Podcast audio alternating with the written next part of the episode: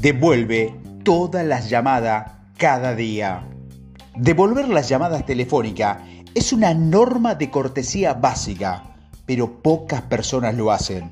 Los triunfadores devuelven todas las llamadas cada día. Llamadas de cliente, de posibles clientes, de proveedores, de gente que busca empleo, de padres. Los triunfadores nunca son demasiado grandes o demasiado importantes y nunca están demasiado ocupados para nadie. Devolver sin tardanza la llamada telefónica es un punto diferencial. Cuando devuelves la llamada de una persona, esa persona se siente respetada, importante y escuchada. Cuando no devuelves una llamada, la persona que te ha llamado piensa que no le importas, se pone nerviosa y es menos positiva hacia ti. Ahora ya no hay excusa para no devolver la llamada. Disponemos de buzones de voz, de correos electrónicos, de móviles, de teléfonos de coche y de avión.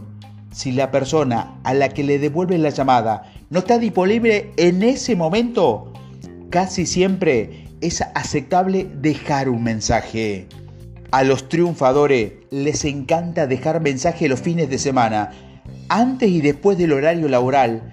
Eso demuestra que el triunfador está pensando en el cliente y trabajando para él en todo momento. También le proporciona tiempo extra para preparar mejor la próxima conservación a dos bandas. Los buzones de voz registran la hora y la fecha de una llamada. La llamada es hecha a las 6 y 15 de la mañana y a las 11 y 10 de la noche se destacan. Tus clientes tomarán nota y se acordarán de vos. Aprende el kilómetro por litro de las ventas. Vender es un viaje programado. Normalmente el destino del vendedor es una cuota, un objetivo, una determinada cantidad de ingreso necesario. La duración del viaje suele ser un año fiscal, un plazo para obtener los ingresos, por ejemplo, para pagar la nómina del próximo mes o el ciclo de venta del producto. Ese viaje programado es como un viaje de automóvil. La duración del viaje en automóvil es el número de kilómetros que hay que entre la salida y la llegada. El viaje de venta es el ingreso a generar entre el inicio del periodo de venta y su fin. El depósito de gasolina es el número de visitas de venta del que dispone el vendedor. Los kilómetros por litro son el índice de visita pedido del vendedor. Si el coche dispone de 25 litros de gasolina y obtiene 40 kilómetros de cada litro, entonces el coche puede recorrer 1000 kilómetros. Si el vendedor dispone de 300 visitas de ventas al año, número de días de ventas multiplicado por el promedio de visitas diarias, y tiene una relación visita-pedido de 20 a 1, es decir, 20 visitas por cada venta, ese vendedor puede hacer 15 ventas. Si el vendedor de ese ejemplo no puede incrementar el total de visitas disponibles, o mejor, mejor un índice de visita-venta, entonces el potencial de venta es 15 pedidos, no 16.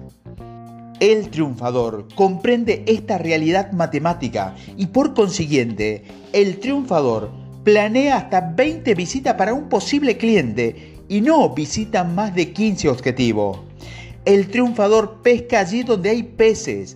Eso quiere decir que el triunfador visita al cliente con un potencial de venta lo bastante grande para que, si se llega a un acuerdo, los ingresos resultantes cumplen con el objetivo. Menos del 5% de los vendedores y de las organizaciones de venta entienden este concepto intelectualmente. Saben cómo hacer los cálculos matemáticos y priorizan las probabilidades y cuentan con la disciplina del triunfador. El 95% de los vendedores dispersan su esfuerzo visitando a demasiados clientes y no adjudicando suficientes visitas para obtener cada venta, con lo que quedan sin gasolina y todavía no habrá alcanzado la meta. El número de visita del que dispone en tu depósito de gasolina, tu capital de venta. Si un constructor necesita una hipoteca de 3 millones de dólares para determinar la casa y su banquero solo le presta 2.8, ¿Qué debería hacer ese constructor para percibir el tejado? Lo que hay que hacer es pedir prestado, prestado 3.1 billones en vez de 2,9. Con la venta ocurre lo mismo. Si son necesarias 10 visitas para obtener el pedido, no planees 8. Si son necesarias 10 visitas para hacer la venta, entonces es mejor no hacer ninguna que hacer 9. En el mundo de las artes y las pinturas, en una ocasión hicieron falta 14 visitas para conseguir que un coleccionista invirtiera en una pieza de museo. El índice de visitantes, visitas-venta, por lo tanto, fue 14 a 1. Si ese vendedor hiciera 130 visitas a 10 coleccionistas, es decir, un índice de 13 a 1, haría cero ventas. Pero si el vendedor visita 14 veces a 9 clientes, un índice de 14 a 1, hace 9 ventas. Debería determinar cuántas visitas de venta o litros de gasolina tienes en tu depósito. Debes maximizar los kilómetros recorridos por litro. Tu índice de visita pedido. Debes utilizar la matemática y los números que trabajarán para ti. Los triunfadores nunca planean recorrer 100 kilómetros cuando el depósito solo hay gasolina para 50. Cuidado con el mito de la gestión del tiempo y el territorio. Hay libros sobre cómo los vendedores pueden optimizar su gestión de tiempo y el territorio. Hay cursos de ventas impartidos cada día que enseñan a un vendedor cómo ir de allí hasta allí en menos tiempo posible. Multitudes de oradores recorren el país dando conferencias sobre cómo un vendedor puede cubrir de la mejor manera posible todos los objetivos de ese territorio. Mejorar la gestión del tiempo y el territorio es un ejemplo de cómo hacer bien lo que no hay que hacer. Su gestión es un concepto arcaico relevante tanto para el vendedor a domicilio como para el viajante. La relevancia que tiene hoy en día es como herramientas de productividad soberbiamente utilizadas por compañía como las grandes empresas de paquetería. La gestión del tiempo y el territorio engañan a, a, los vendedores. Hacer que los vendedores y los directivos de venta crean que si no visita a todos los buenos clientes potenciales de ese territorio, entonces lo estás haciendo mal y el tiempo y el territorio envían demasiados vendedores hacia demasiados clientes, con el resultado de que son muy pocos los clientes que reciben el número de visitas óptimas para producir nuevas ventas. Según los estrictos métodos de tiempo y territorio, es una excusa socialmente aceptable para no cumplir con la cuota. Entrevistas a un grupo de vendedores y siempre los oirás desquejarse de que tienen un territorio demasiado grande. ¿Cómo va a ser un problema el que un territorio sea demasiado grande? Lo que sí constituye un problema es que un territorio, medido en términos de potencial, sea demasiado pequeño. Quien traiga pedido nunca será despedido, sea cual sea el número de cliente a lo que has visitado. Pero muchos vendedores son despedidos si no hacen sonar la caja registradora, a pesar de que se esfuerzan al máximo y visitan a cada cliente. Los triunfadores concentran su visita en los clientes de mayor potencial.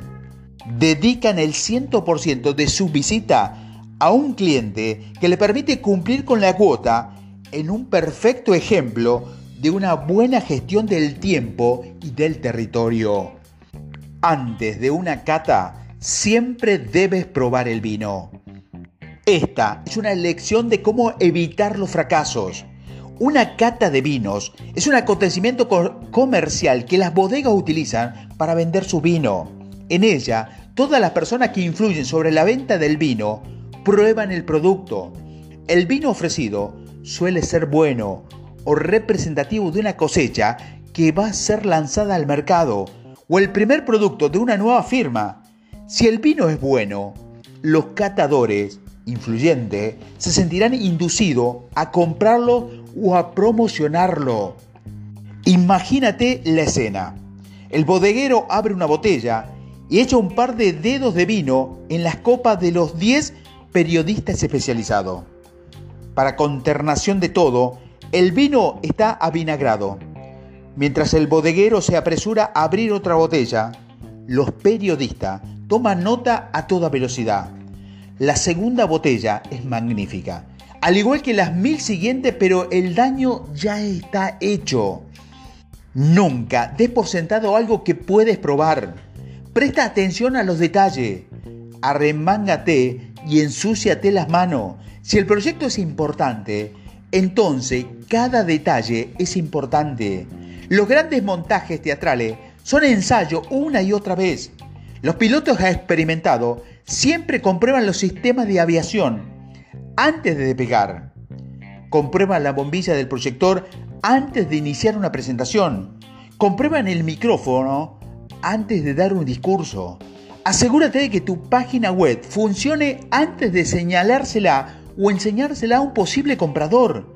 Planifica con antelación todas tus visitas de ventas.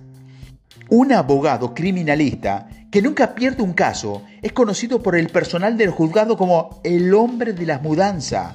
Ese abogado no deja en manos del azar nada que él pueda controlar. Antes de cada juicio, va a la sala y dependiendo de cuál vaya a ser su estrategia, coloca el asiento de su cliente más cerca o más lejos del jurado. Pone la mesa a la sombra o ahí es donde se le da el sol. Habla en voz alta para comprobar la acústica. Está catando el vino. A diferencia del infortunado bodeguero, cuando el hombre de las mudanzas empieza a defender a un cliente, el jurado saborea el producto.